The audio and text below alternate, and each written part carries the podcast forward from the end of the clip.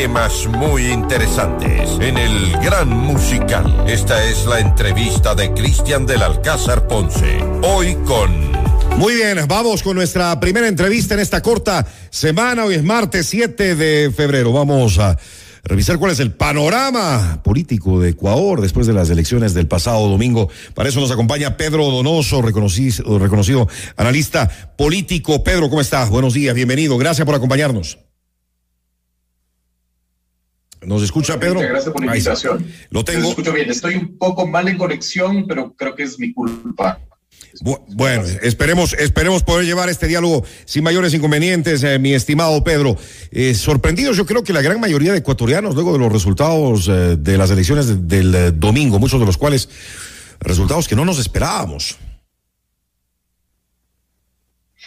En, política hay una frase muy interesante que dice, en política no hay sorpresas sino sorprendidos, ¿no? Y, muchas veces, digamos, si bien, en efecto, a, a mí también, digamos, ciertos resultados me causaron como mucha sorpresa, pero uno tiene que entender que los procesos políticos son procesos y que no necesariamente los hechos electorales están relacionados o no están relacionados con otros hechos finalmente. ¿A qué quiero llegar con esto? No? Quiero llegar a que, por ejemplo, si nosotros hacemos un mapeo de los grandes ganadores, esto siendo muy simplón, ¿no es cierto?, de los grandes ganadores de los procesos de las seccionales, vamos a ver que, por ejemplo, Pachacuti, que es uno de ellos, ¿no? Eh, incluso finalmente en Quito, ¿no es cierto?, se queda muy cerca de captar la prefectura y se queda muy cerca de ganar la alcaldía de Quito. Y eso también tiene que ver con la incapacidad que tenemos de hacer análisis de lo que sucedió, por ejemplo, en junio, ¿no es cierto?, de la movilización indígena, de lo que sucedió en octubre, ¿no? Es decir, digamos, lo importante es entender que hay que hacer análisis mucho más profundos y no análisis desde el sesgo del wishful thinking, decimos nosotros, ¿no? Eh, es, esta frase de Mark Twain que dice, lo que nos mete en problemas no es lo que no conocemos, sino lo que creemos que está sucediendo, pero en verdad no está sucediendo.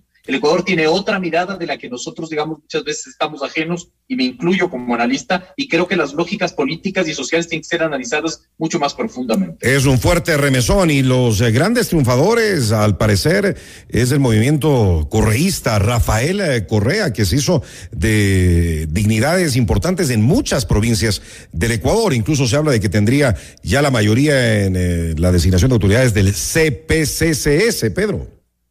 Totalmente de acuerdo, y aquí hay otro elemento también que es importante, ¿no es cierto? Esto no puede ser leído cuantitativamente, sino tiene que ser leído cualitativamente. ¿Qué quiero decir con esto? Que no es que quien más ganó prefecturas y alcaldías desde el gran ganador. ¿Por qué? Porque lamentablemente en el Ecuador, ¿no es cierto?, hay provincias y ciudades que tienen mucho más peso político que otras, ¿no? Claro, pero lo de Guayas, lo de Guayaquil, mire usted nada más. Eh, y el caso de Quito, por supuesto, con la alcaldía.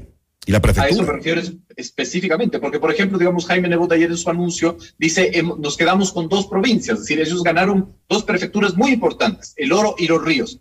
Pero ¿cuánto cuesta políticamente haber perdido Guayas, digamos, no? ¿Qué quiero decir con esto? Que la victoria de la Revolución Ciudadana no es solo una victoria cuantitativa, es cualitativa fundamentalmente por el contexto político también en el que se desenvuelve. Es decir, también muchas veces los sesgos de algunos actores políticos te determinan que el correísmo está muerto, por ejemplo, que no tiene ninguna vigencia, y a la, vuelta de la esquina te vas con la piedra en los dientes finalmente, porque no logras leer en verdad lo que puede suceder. La consulta popular, donde también, pues, eh, la sorpresa es eh, grande. Esperábamos que gane el eh, sí, al menos en una buena parte de las preguntas, como la número uno, pero ya con un buen número de actas escrutadas, la gran mayoría.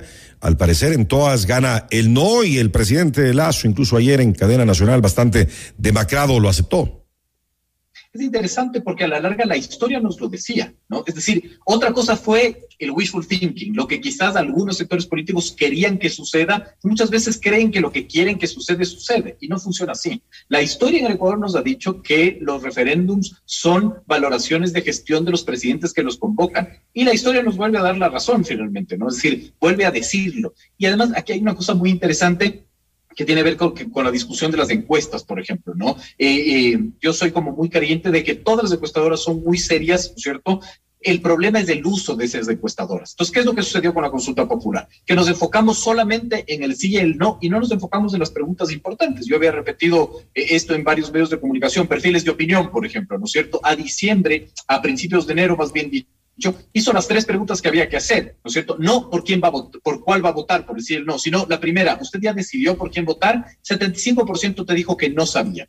Diga, después, más o menos del 75% también te decía que esta consulta no es utilitaria y el 75% te decía que no reconoce las preguntas finalmente, ¿no? Entonces, ¿qué es lo que sucede? Que las encuestadoras te dicen, bueno, no importa, a pesar de que usted no ha decidido, aquí tiene una papeleta, vote si, como si fuera hoy, digamos, la votación, y la gente finalmente vota sí, porque eso es lo que he escuchado últimamente, pero ya la lógica de enfrentarte a la urna ya es un proceso mucho más, digamos, cerebral, ¿no? Entonces, si bien todos de una u otra manera eh, eh, están sorprendidos de los resultados, hay evidencia histórica y también había evidencia cuantitativa de la importante, no de la que nos, no de la que consumimos, sino de la importante que te decía que había una probabilidad de que no gane. Creo que también la falta de información, la difusión de las preguntas, como usted menciona, Pedro, pesó y mucho. También la falta de campaña que hizo el eh, gobierno, prefirió, prefirió mantenerse eh, al margen y ahí están eh, los resultados con, con, con, los mismos. El Ecuador pierde, por supuesto, porque habían preguntas que creo que eran muy importantes, otras no, pero habían unas que eran muy importantes y obviamente pierde también el, eh, eh, el presidente, el presidente Lazo, que sale muy mal de todas estas elecciones eh, seccionales, consulta popular, CPCS, todo. Ahora, hay, hay quizás una lectura, o yo quiero plantear una lectura distinta, ¿no es cierto? ¿Cuál es la lectura distinta? Que si bien el gobierno perdió, ¿no es cierto? Y es un desgaste, y es un golpe duro, yo me hubiese preocupado más siendo el gobierno si ganaba. ¿Y por qué? Por la forma como posicioné la campaña electoral. Y la campaña electoral fue posicionada de parte del gobierno como que la consulta iba a resolver los problemas de inseguridad en el país. Y eso generaba una expectativa gigantesca. Y todos sabemos que una consulta popular no iba a resolver los problemas del país. ¿no? Así es. El gobierno te vendía el sí en el tema de la extradición como la resolución, ¿no es cierto?, del, del problema de, de la inseguridad pero, por ejemplo, Primicias publicaba la anterior semana que en la zona 8, la zona más peligrosa eh, de, de, de, la costa, solo hay 10 patrulleros, por ejemplo. Es decir, con esa gestión finalmente es muy difícil que se resuelva el problema de la inseguridad y el gobierno vendió una expectativa demasiado alta que yo creo que finalmente le sale bastante barato haber perdido la consulta popular. Y hay otro elemento también, esa consulta popular también te planteaba un, un, un, sobrepoder al Ejecutivo para, digamos, eh, designar autoridades. Entonces yo pro, pongo este, esta, esta eh, hipótesis que capaz va a sonar rara, ¿no es cierto? Pero capaz que con los resultados que logró el correísmo, el mejor escenario es que Guillermo Lazo haya perdido la consulta, porque el Lazo se queda hasta el 25. Pero con la fuerza que está retornando el correísmo, capaz que el correísmo gobernaba gracias a la consulta que había ganado hoy y tenía plenos poderes finalmente y muchos más de los que ya puede tener ahora. ¿no? Entonces, eh, a eso me refiero, es decir, muchas veces una victoria tiene que ser leída mucho más profundamente, porque no es solo que ganaste, sino el cómo ganaste o el cómo perdiste. ¿no? Interesante, interesante su análisis. Eh, muchos hablan de que debería darse una crisis de gabinete, que deberían haber cambios ya urgentes eh, en, el gobierno de Lazo, que le quedan dos años, un poquito más en, eh, en, el poder. Incluso en las últimas horas se ha hablado de que habría un cambio en el Ministerio de Gobierno y que Henry Cucalón pues habría sido tentado para ocupar ese importante, muy importante puesto, porque es el que debería tener todos los contactos en la parte política para que el eh, gobierno pueda desenvolverse de la mejor forma? Yo creo que finalmente, si bien puede ser un tema de nombres, sí es un tema de falta de identidad del gobierno. Yo muchas veces he repetido en las, en las, entrevistas que usted ha tenido la gentileza de invitarme también. Es decir, no importa que cambien los nombres. Si el gobierno no tiene identidad y por ende una hoja de ruta clara, es muy difícil finalmente que venga alguien y cambie todo. Es Además que el presidente haga caso, pues, eh, Pedro. Parece que Exacto. vive en su, en, en su microcírculo donde pues no escucha realmente lo que le dice la, la, la gran mayoría y termina haciendo y terminan haciendo lo que él quiere.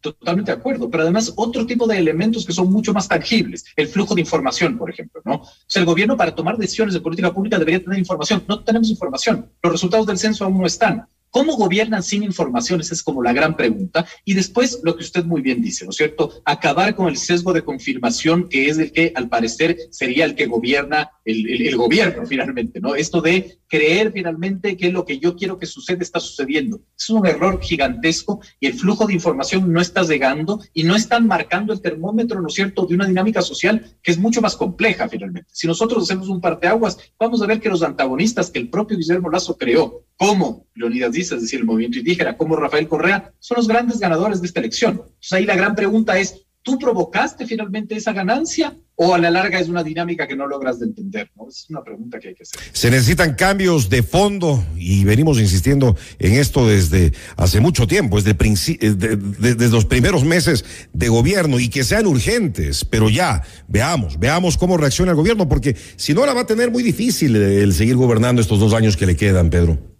No, totalmente, porque además ya la tensión no solo marca entre las cinco funciones del Estado, sino ahora se, se aumentan los gobiernos seccionales, ¿no? Es decir, ahora van a haber finalmente una presencia mucho más política y dura de los gobiernos seccionales y un fenómeno que pasó en los 90 también, cuando el Estado nacional era muy débil. Usted se acordará, Cristian, que las figuras locales empezaron a emerger con mucho más fuerza, el mismo Paco Moncayo, Chato Castillo, Corcho Cordero, y en los 90, ¿no es cierto?, la política local era mucho más importante que la política nacional. Eso es un fenómeno que puede suceder si es que el gobierno no retoma, digamos, su posicionamiento y el gobierno nacional no empieza a tener mucho más presencia con ejecución presupuestaria, con finalmente obra con atención social. ¿Cómo, ¿Cómo le ve usted a Pavel Muñoz para la alcaldía de Quito? ¿Podrá ser una buena alcaldía? Es lo que esperamos todos los quiteños, sobre todo con este desastre que está nuestra querida eh, ciudad eh, al borde del abismo, ya en el abismo. La tiene difícil, no es fácil para nada ser alcalde de una ciudad como Quito.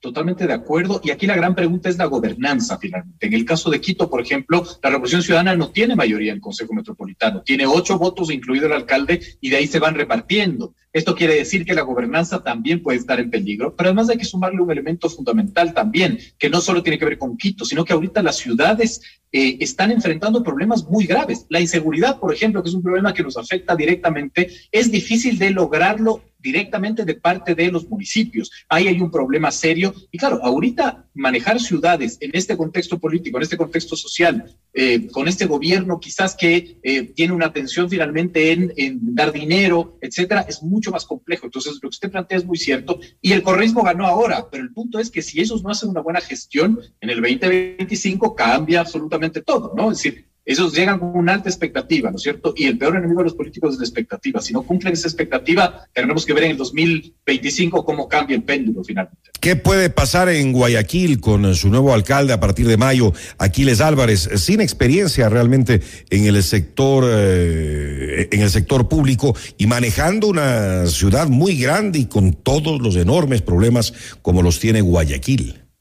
Y no siendo correísta. ¿Qué quiero decir con esto? Que no es una figura del correísmo, ¿no? Es decir, es una figura prestada al correísmo, diría yo. Medio feo mis expresiones, pero lo que quiero decir es que políticamente, ¿no es cierto? Él no es como Marcela Guiñaga, que nace de las entrañas del correísmo. Ya en su carrera, digamos, en la, en la, en la, alcaldía de Guayaquil, ya hubo tensión con el ex candidato Arauz, por ejemplo, ¿no? Entonces, habrá que ver cómo ese fenómeno se comporta finalmente, ¿no? Es decir, cómo el correísmo puede mantener el control de su figura o a la larga puede haber un quiebre también, ¿no? Quién sabe que Aquiles Álvarez pueda, digamos, eh, desentenderse de la disciplina de, del correísmo. Es un fenómeno muy interesante que hay que seguir. En general, ¿cuál es eh, el panorama político del Ecuador según su criterio, Pedro, para los próximos meses y para los próximos dos años, sobre todo? Bueno, cuando nosotros hicimos como una proyección del 2023, planteamos un año 2023 partido en dos. El primero, el llamado la congeladora electoral, decíamos nosotros, es decir, que nada se va a mover hasta que no haya resultados electorales. Y ahora sí empieza, digamos, el resto del año que tiene que ver finalmente con la gobernabilidad. No nos olvidemos que mayo es un año, es un mes clave en donde se posicionan las autoridades de, seccionales, se posiciona el Consejo de Participación Ciudadana y hay un recambio en la Asamblea Nacional cambia el CAL, cambia las presidencias de las comisiones, entonces la gobernabilidad va a ser el gran, el gran signo de interrogación finalmente de este año y habrá que ver cómo el gobierno lo maneja, ¿no? Ahora que tiene un nuevo frente que son finalmente las seccionales. Hay que ver también el movimiento indígena, digamos, y el, protagonismo de sus autoridades, es decir, cómo van, por ejemplo, las nuevas autoridades a responder finalmente a una movilización en Quito, por ejemplo, ¿no? Es decir, cómo lo hará finalmente el correísmo, que a veces es, eh, digamos, eh, antagonista del movimiento indígena, otras veces no. Por ejemplo, lo, lo del Lourdes Tibán en la prefectura de Cotopaxi, por ejemplo, es un tema también interesante. Es decir, hay un recambio finalmente parcial, esto ele eleva las tensiones y sí, los actores políticos no cambian y no leen mejor el escenario. Creo que el 2023 va a ser un año muy, muy complejo. Me parece, y coincido en eso, que este va a ser un año difícil, Pedro. Totalmente de acuerdo, totalmente de acuerdo, con tensiones, pero sobre todo con un gobierno que no administre esas tensiones. Y si se mantiene sin administrar esas tensiones, digamos, es, muy grave lo que puede venir. Ojalá que con todo esto se despierte el presidente Lazo. Gracias a Pedro Donoso, analista político, por haber estado con nosotros esta mañana. Una buena semana, Pedro. Gracias, Cristian, por la invitación. Gracias, buenos días. Noticias, reportajes y opinión. Cristian del Alcázar.